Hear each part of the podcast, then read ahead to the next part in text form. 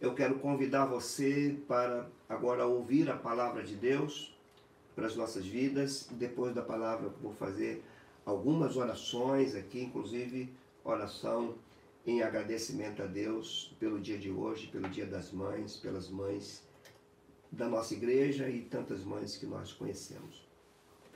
Nós estamos a cada domingo, só para posicionar vocês, nós estamos dentro daquilo que chamamos de ciclo da Páscoa dentro do calendário cristão e um período pós-ressurreição que é chamado de Domingos da Páscoa ou Domingos da Ressurreição. E nesses Domingos da Ressurreição, nós estamos aqui expondo aos domingos o texto de Atos, capítulo 1, do versículo 1 até o versículo 11. Nesses 11 versículos, Lucas, o autor do livro de Atos, está dizendo que Jesus se apresentou vivo aos seus discípulos e, num período de 40 dias, apareceu a eles, dando mãos pelo Espírito Santo e falando coisas concernentes ao reino de Deus. Então, dentro desse contexto de 40 dias em que Jesus se apresentou, falou, nós estamos pregando a cada domingo. No domingo passado, nós abrimos um parênteses, como era um domingo de ceia, nós falamos do corpo e do sangue, como esperança nossa, segurança nossa em tempos de medo e de incertezas, como esse tempo que nós estamos vivendo. Nos dois domingos anteriores ao domingo passado, nós pregamos em, em Atos capítulo 1, dos versículos 1 até o 3, falando primeiro da segurança da presença do Senhor na nossa vida e, segundo, do compromisso e da responsabilidade que temos que ter com essa presença.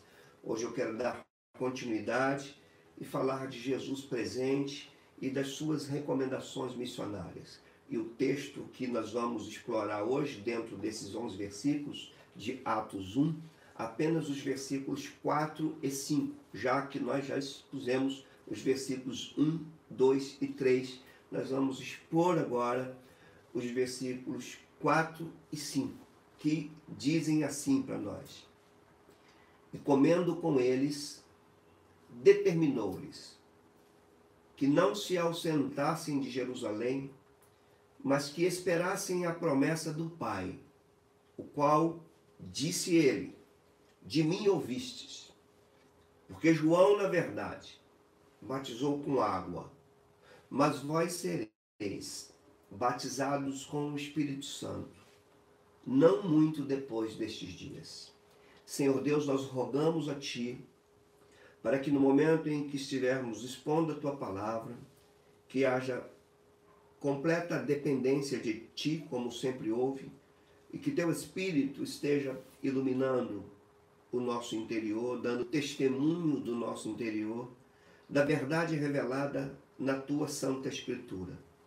E uma vez que possamos, iluminados pelo Espírito Santo em nossas vidas, dirija as nossas vidas, os nossos pensamentos, os nossos passos, para que Teu nome seja glorificado em nossas vidas. Assim oramos te agradecemos em nome de Jesus. Amém.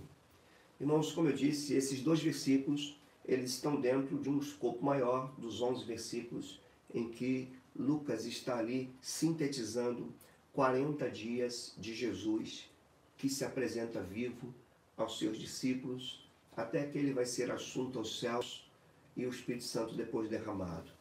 O texto que nós estamos vendo aqui é muito interessante porque muitas vezes, ou na maioria das vezes, nós não conseguimos perceber riquezas contidas em textos teoricamente simples. Os dois versículos que eu acabei de ler, eu tenho certeza que você já os leu várias vezes, e eu também. E a gente às vezes passa porque parece relatos simples, sem muitos sem muito significativo, ou sem ser muito significativo, sem muita significação para as nossas vidas e como podemos absorver essas verdades. Às vezes preferimos os textos mais concretos, mais diretos, alguns textos que nós escolhemos, mais conhecidos, de mensagens mais diretas.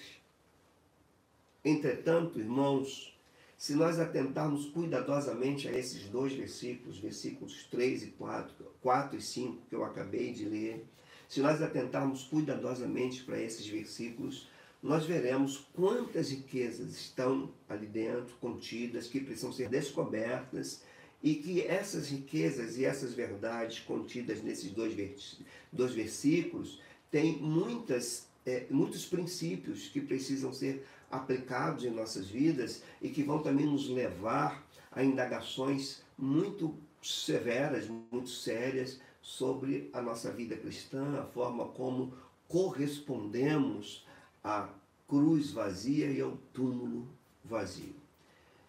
É importante nós repetirmos que esses versículos 3 e 4 que mostram Jesus comendo com seus discípulos e Jesus dando uma ordem aos seus discípulos e também trazendo uma promessa para eles. É muito importante que nós entendamos esses dois versículos dentro do contexto dos onze. Então nós vamos entender que nesses onze versículos que relatam Jesus aparecendo aos seus discípulos, esses são versículos que, dão, que estão dentro de um contexto de, de uma conscientização, de um preparo dos discípulos para a missão que estava diante deles. Então Jesus passa 40 dias não apenas é, não que não tenha significado esses 40 dias, ele passa esses 40 dias preparando os seus discípulos. É muito interessante a gente entender o início do livro dos Atos dos Apóstolos, que Lucas vai dizer, dizendo que ele vai escrever, dizendo que escreveu um primeiro livro, que é o Evangelho de Lucas, e nesse primeiro livro ele relata as coisas que Jesus começou a fazer e a ensinar.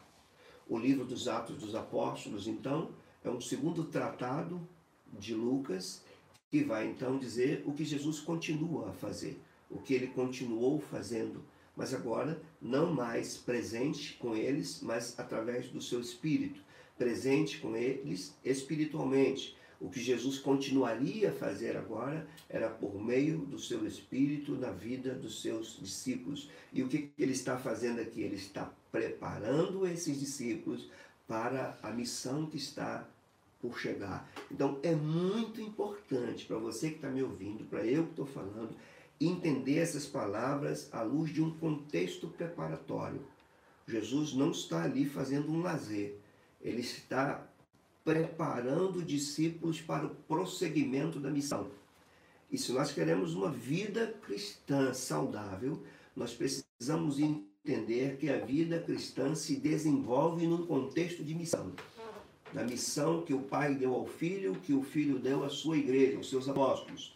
Vocês vão lembrar das palavras de Jesus dizendo: Assim como o Pai me enviou, o Filho está na missão do Pai, ele diz: Eu também vos envio. Os apóstolos estão na missão do Filho e do Pai. Só que agora esse circuito fechado da Trindade vai então ser finalizado.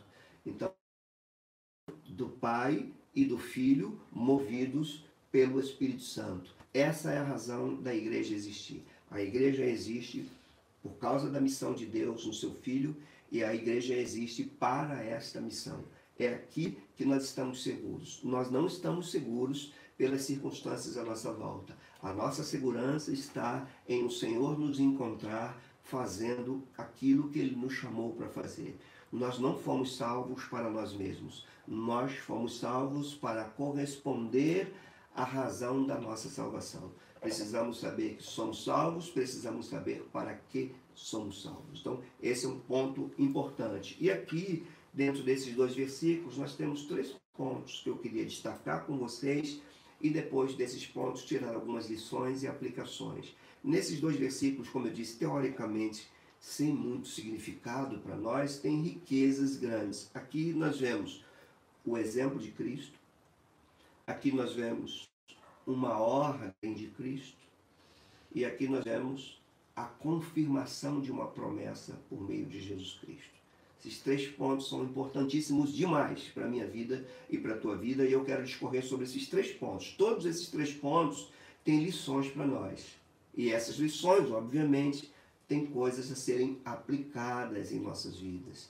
Então, que o Senhor guie a nossa mente, guie a minha fala, para que possamos compreender isso. O que eu quero dizer como exemplo de Cristo? Tem duas coisas para a gente entender dentro do modelo, do exemplo que podemos perceber em Jesus quando nós lemos esses dois versículos, né? Você deve lembrar que ele diz então transmite exemplo de Jesus. Primeiro, tem um olhar atento, tanto no texto bíblico quanto no contexto, como aquilo que o texto está dizendo diretamente, aquilo que possamos poder perceber do texto indiretamente. E uma promessa. O que a gente às vezes não percebe é que esse texto fala do cotidiano de Jesus. É que é o primeiro modelo de Cristo a ser imitado por nós. O cotidiano de Cristo era produtivo. Jesus estava comendo com eles. Isso faz parte do cotidiano. Isso faz parte dos desafios simples, desse contexto simples, de muito definida da sua missão. Então, nós tem duas coisas no exemplo de Jesus aqui. Primeiro, como ele lidava com o seu cotidiano e segundo, como ele desenvolvia a sua consciência de missão. Esse é o momento de uma refeição, do momento do engajamento dele com a missão que o Pai a ele deu, preparado da missão que dão, que nos leva a entender que nós não estamos apenas pensando na nossa missão, naquilo que Deus nos chamou para fazer, naquilo que somos em Deus, somente quando estamos cultuando, estarmos em missão. Ele está comendo, ele está em refeição, ele está andando. As refeições, como momento de cotidiano, também podem é, trazer para nós uma consciência da nossa espiritualidade. Aqui a gente lembra de grandes é, pensadores cristãos, por exemplo, eu vejo o, o, o, reverendo Ricardo Barbosa de Souza, um dos maiores é, expoentes do, do pensamento da espiritualidade cristã, que ele diz que nós precisamos de uma teologia espiritual, mas que também nós precisamos de uma espiritualidade teológica. E ele diz que a espiritualidade é prática. Nós precisamos entender que a vida espiritual não pode ser dissociada. A gente já tem uma herança muito equivocada disso, que vem da Idade Média, que dissociou a vida espiritual da vida secular. Aqui a gente está numa prática cotidiana, comendo, mas ele está comendo e aqui a gente vê a espiritualidade de Jesus no meio de uma refeição. Talvez aqui seja um, algo para a gente aprender muito porque parece, às vezes, irmãos, que o pensamento acerca da nossa fé é, é, está apenas limitado a certos ambientes. E aqui o Senhor está num ambiente de refeição. A gente vê isso muitas vezes quando nós estamos num culto a Deus, voltado ao Senhor, louvando a Deus, é, ouvindo a palavra dele, refletindo sobre a nossa fé. E às vezes, quando nós estamos na cantina da igreja, parece que nós somos outras pessoas. Nosso pensamento é outro, nossa conversa é outra, nossa fala é outra. E às vezes a gente fala isso é, com honestidade no coração. Às vezes nós ficamos entre um domingo e o outro sem sequer lembrar daquilo que foi dito no domingo anterior. E isso aqui é para a gente entender do exemplo de Jesus, seu cotidiano era um cotidiano missionário, era um cotidiano produtivo para a missão. Então, quando você sair para trabalhar, se estiver com a tua família, a gente lembra de Deuteronômio, quando Moisés, quando Deus instrui a Moisés a, instruir o chefe de família a educar os seus filhos, e ele diz: quando deitar, quando levantar, quando andar com eles, no meio do caminho, nas refeições, em tudo. Nós não somos espiritualizados no domingo. Nós somos seres com espiritualidade em desenvolvimento no dia a dia. Quer estejamos num templo, quer estejamos a uma mesa comendo como estava o Senhor Jesus. No meio de uma refeição, ele fala de coisas que extrapolava a compreensão daqueles discípulos, mas que estava dentro da sua vida, do seu ser. O que nos leva a um segundo ponto do exemplo de Jesus, que era a sua consciência missionária. Seu cotidiano estava a serviço da missão.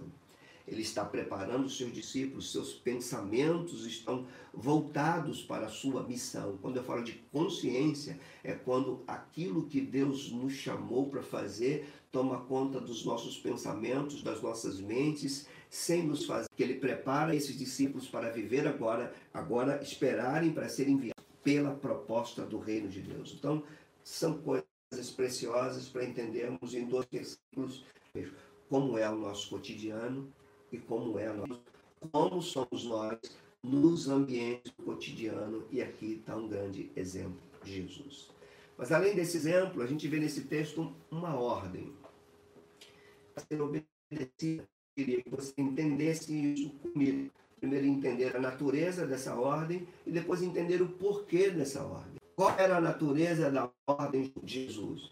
Ele diz: não, não saiam, fiquem na cidade, esperem, não vão, obedeçam o que eu estou falando. Então, a natureza da ordem de Jesus é fiquem aí. Não quando Jesus diz fiquem, ainda não estão aptos. Aí eu queria que você entendesse, eles fossem capazes de levar a missão adiante o que nos mostra que a capacidade humana, a gente começa a entender, perceber a, a teologia da trindade na redenção. O Filho, Sal, fiquem, porque é preciso que venha aquele que há de vir. Então, é uma ordem. O que nos traz a ideia de que nós fazemos missão debaixo da ordem daquele que nos enviou. A missão não é feita a nosso bel prazer do jeito que a gente acha. Os discípulos estão reunidos, ele está comendo com eles, ele diz: não saiam, fiquem, ordem. Por quê? Porque vocês não, vocês não podem confiar nas suas próprias habilidades. Vocês vão lidar com as trevas, vocês vão lidar com o império das trevas, vocês vão lidar com dimensões espirituais muito além da capacidade humana de vocês. Vocês não podem sozinhos. O que nos faz entender que a missão é algo que transcende esse patamar terreno. Envolve uma batalha cósmica, uma batalha espiritual cósmica que nós não podemos travá-la pelas nossas forças. Daí então vem a promessa. Qual é a promessa dele? Qual é a natureza da promessa? A promessa seria o envio do Espírito que o batizaria. O que, que ele diz lá no início? Ele diz: Fique, não se ausentem de Jerusalém, mas esperem. Ele está confirmando a promessa do Pai. E diz: João batizou com água, mas ele mesmo disse, e o próprio Jesus também disse, que depois dele eles seriam batizados com os preciosos para nós, para nós entendermos a natureza da ordem de Jesus, a questão da, da, da promessa que ele faz. Ele confirma uma promessa, o envio do Espírito Santo amplo do que nós imaginamos. Algo que nos faz pensar na nossa fé de uma forma muito mais abrangente do que aquilo que nós estávamos acostumados a fazer. Tem nos ensinado muita coisa. E uma das coisas que tem nos ensinado era a visão rasa. Estávamos muito acostumados entre nós, no nosso mundo como essa. Nós precisamos continuar falando que essa promessa tem uma amplitude, uma profundidade maior do que ele fala do Espírito Santo. Era prometido no Antigo Testamento. Você vai lembrar que em Atos 2, quando o Espírito Santo é derramado sobre a igreja, e que aqueles discípulos são tomados pelo Senhor e falam em outros idiomas, e as pessoas que estão à volta, sim, nós não estamos bêbados da carne. O que Jesus está falando aqui, fiquem, fiquem até que se cumpra a promessa. A chegada, a chegada do rei do alto, que o reino messiânico chegou. Que chegou, ele não está falando algo inédito. Ele está falando algo que já havia sido tempo de um novo governo, dos filhos. Vocês serão uma sinagoga em luta, uma nova criação, por que, que o apóstolo João diz na sua carta, sabemos Deus e que o mundo jaz no santo, selando um povo que representa um reino que vive dentro de um império, todos os povos a se renderem ao rei. Então, quando ele diz fiquem, porque a promessa vai se cumprir, tem algo muito amplo, muito abrangente aqui. Transcende a nossa mente, mas é a razão de nós existirmos. O Espírito Santo na vida da igreja o povo aqui consumado já está presente no meio de um povo que se chama igreja, que está selada por esse Espírito. Por isso que Paulo vai dizer aos Efésios que nós somos selados pelo Espírito Santo como penhor da herança até o dia do resgate da sua propriedade. Então, esta amplitude vai nos trazer uma visão ampla da promessa de Jesus. Vamos entender que este acontecimento da vinda do Espírito traria cumprimentos da profecia do Antigo Testamento, inauguraria o reino que ele disse que chegaria, capacitaria um povo a representar esse reino. Esse povo então seria a voz desse Deus no meio desse reino, guiado pela, pelo próprio Deus por meio do seu Espírito. E esse povo hoje somos nós. Então reparem comigo que se eu tenho esta consciência missionária, o meu cotidiano não pode ser um cotidiano dissociado disso. Enquanto como mim. Agora nós não esperamos mais, porque o Espírito Santo já foi derramado sobre nós. Agora, ele diz o tempo que isso seria cumprido. Ele diz, não muito depois desses dias. Então é bom que você entenda. Ele é muito depois desses dias. Na verdade, isso aconteceu dez dias depois dele ser assunto aos céus. Hoje, o Espírito Santo não será derramado. O Espírito Santo está na igreja. Mas é muito importante, nesses dois versículos, nós entendermos o exemplo de Jesus com seu cotidiano, com sua consciência missionária, a ordem de Jesus dizendo: você que chegou será levado adiante pela terceira pessoa da Trindade. A igreja ela é o resultado disso. A igreja ela brota da cruz, do túmulo e o nosso pode ser a mesma. Essas coisas nos levam a algumas lições para nós entendermos. Nos dá essa nossa consciência missionária. E o que, que essa lição nos diz? É que seguir a Jesus é estar em total envolvimento com sua missão. Quer comendo, quer bebendo, quer trabalhando, quer no ônibus, andando no metrô, caminhando com seus filhos, no teu lazer, no teu dia a dia. Não tem dissociação entre o que estamos fazendo e aquilo que ele nos mandou fazer. Essas coisas não se separam no nosso dia a dia é um dia a dia missão. Essa é uma grande lição desse texto. Missionária, muitos são levados sempre cativos ao Senhor. E eu rogo a Deus que a igreja tenha essa consciência. Porque eu não vejo só missionária. Eu não vejo, eu não vejo. Às vezes a gente precisa conosco se é, é o fato vermos e sermos instruídos na missão ou se estamos apenas com saudade de que nós devemos ter saudade de pessoas, mas nós precisamos entender que nós não nos convertemos a pessoas, nós nos convertemos a Cristo e a missão que o Pai deu a ele. E essa missão envolve pessoas que precisam umas das outras, como é o nosso caso. Então, esse momento, essa lição me indaga sobre a minha consciência missionária, porque Jesus comia e pensava em missão. Jesus falava e pensava em missão. Jesus, no meio das suas refeições, instruía sobre a missão. E ele diz algo. Ele diz: Assim como o Pai me enviou, eu também vos envio. Então, se ele tem uma consciência indissolúvel de missão, se somos enviados como ele foi enviado, nós também temos que ter uma consciência assim de missão. E me parece que esses dias de quarentena talvez esteja nos levando a pensar sobre isso, a indagar sobre isso, a refletir sobre isso, a fazer análise em nós mesmos sobre isso. A segunda lição desses dois versículos que eu explanei aqui para vocês nos remete à ideia da obediência, obediência missionária. Que quando ele diz assim, fiquem, ele está dando uma ordem. E nós precisamos então entender que essa lição nos diz que nós não caminhamos segundo aquilo que nós achamos. Nós precisamos estar atentos às instruções dele. A missão não é feita do jeito que a gente quer. A missão é feita do jeito que ele manda. Ele é que está em missão. Ele foi obediente ao Pai e nós precisamos ser obedientes a ele, ao Pai.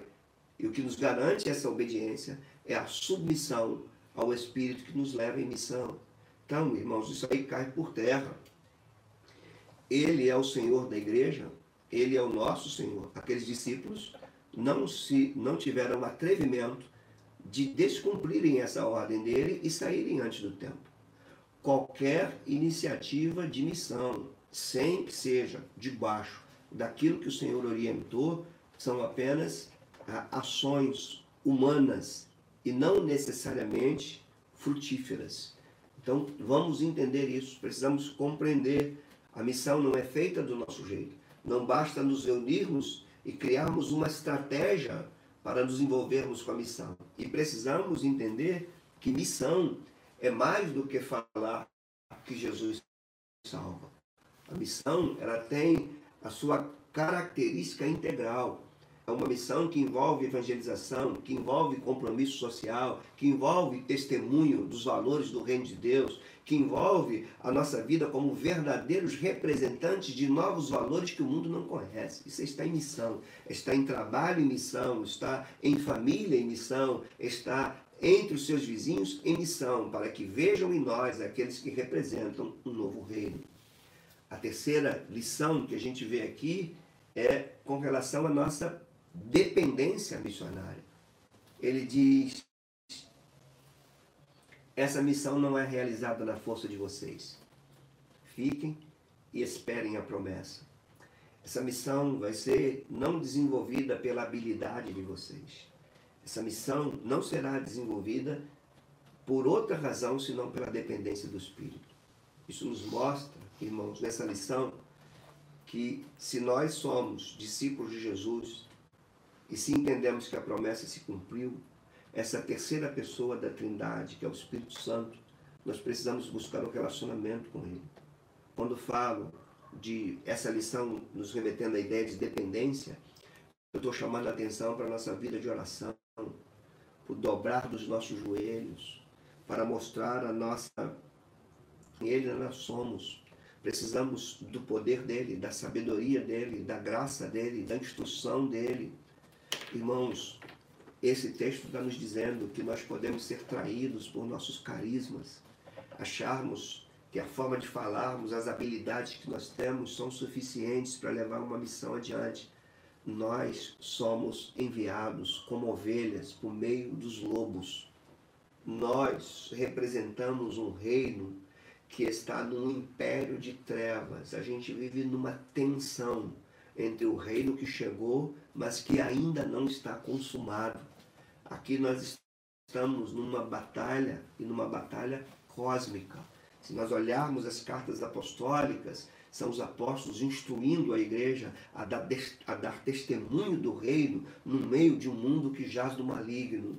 E não se faz isso sem dependência do Espírito, sem comunhão com o Espírito, sem oração, sem vida apegada a Ele, sem nos enchermos dele. Nós vamos lembrar das palavras de Paulo aos Efésios, quando diz: Não vos embriagueis com vinho, como fazem, como fazem os pagãos do Império Romano, que se reuniam naquelas festas, as diversas formas de línguas vindas da orgia do deus Baco. E Paulo vai dizer: Não, não vos embriagueis com vinho, onde há dissolução, não encham-se do Espírito e falem entre vós com salmos, com cânticos, com hinos espirituais. Sejam, é, é, que a vossa fala seja fala do Espírito, sejam cheios do Espírito. E a, a exortação de Paulo aos Efésios é algo que deve se cumprir sempre. Não há como a gente dizer que somos cheios do Espírito a tal ponto que não precisamos nos encher mais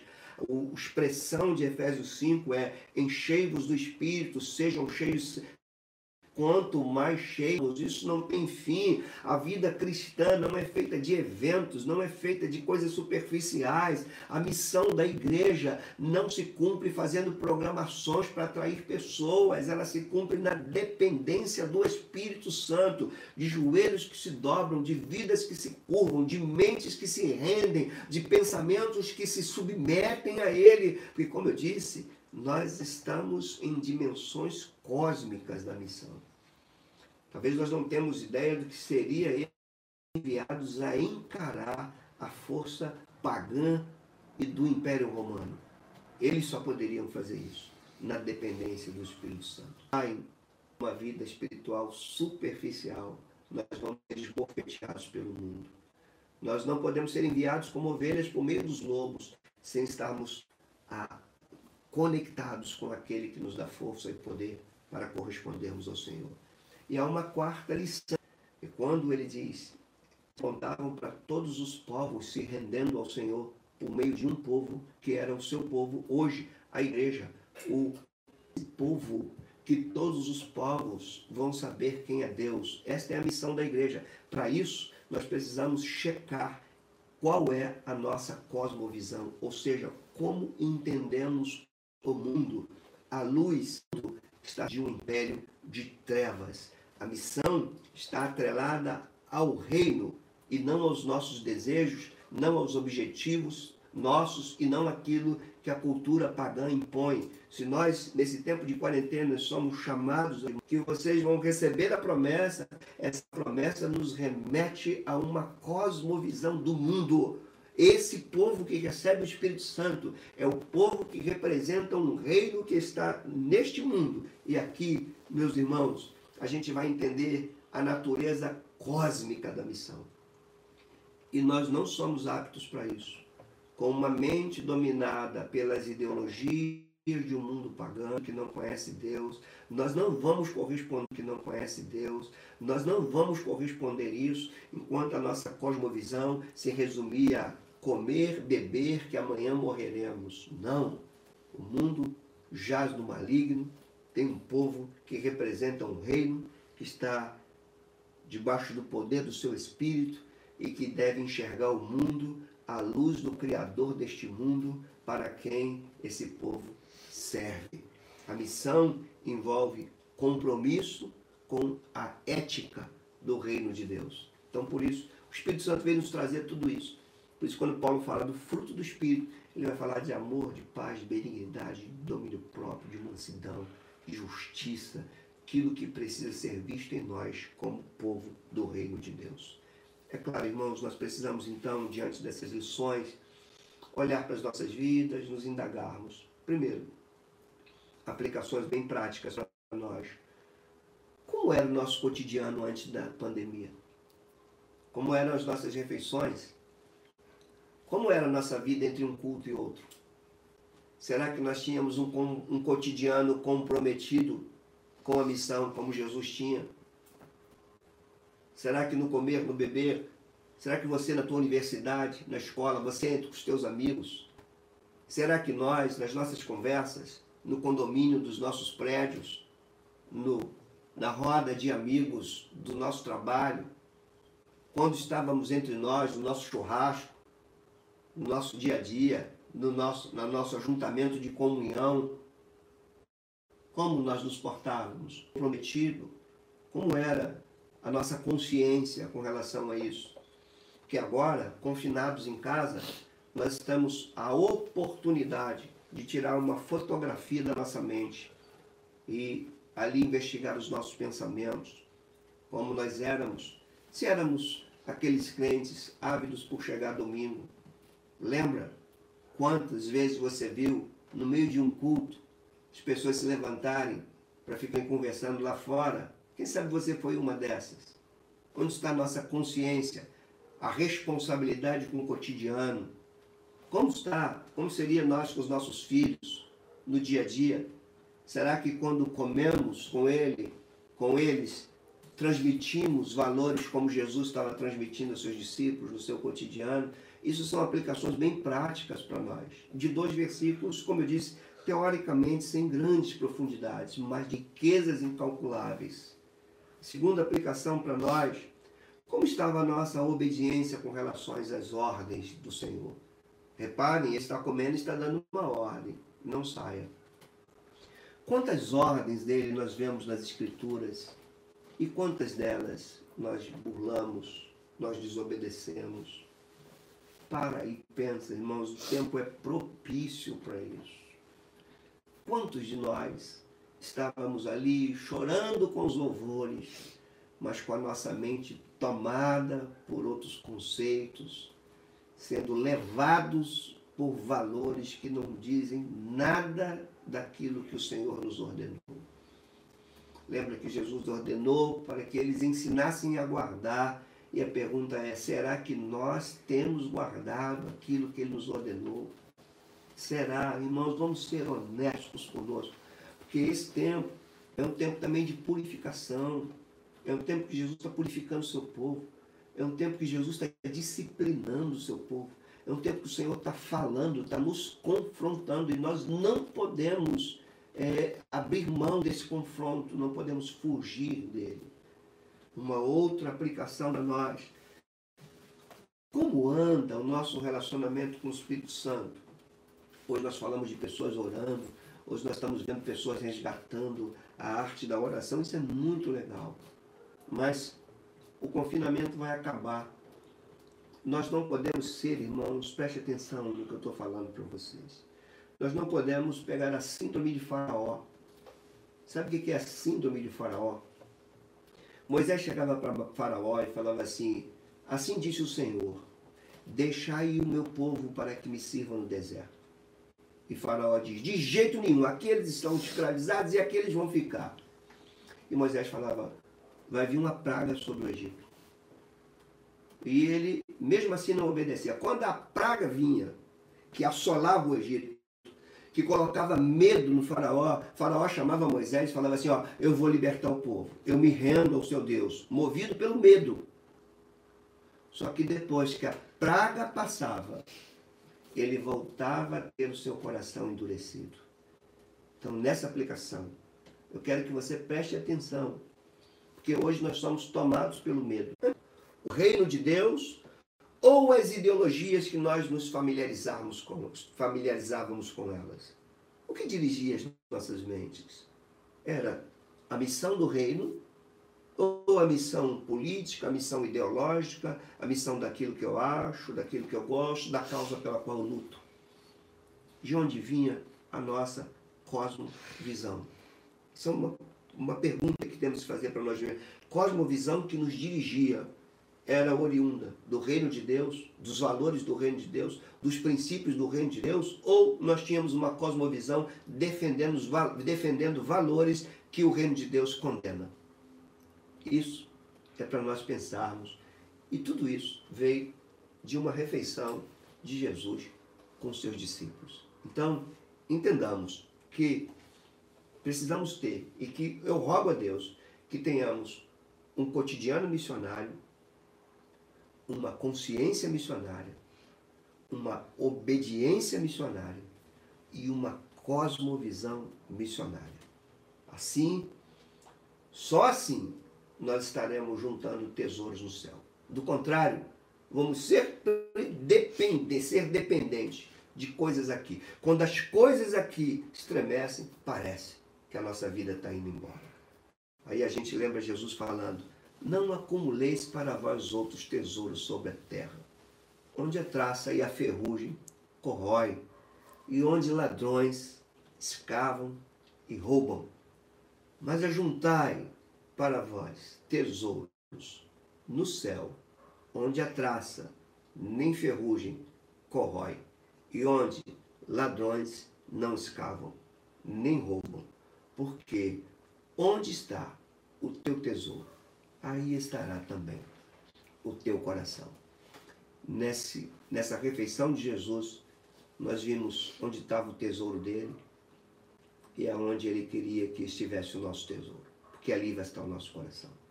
Que o Senhor seja conosco e nos ajude a ser cristãos. Repetindo, com um cotidiano missionário, uma consciência missionária, uma obediência missionária e uma cosmovisão missionária. Senhor Deus, nós oramos a Ti, porque esses dois versículos talvez nós não esperávamos que falasse de forma tão profunda e ampla conosco. O texto que nós lemos e aqui colocamos diante da Tua igreja fala de um cotidiano extremamente comprometido do nosso Senhor com a missão que Tu deste a Ele, Pai.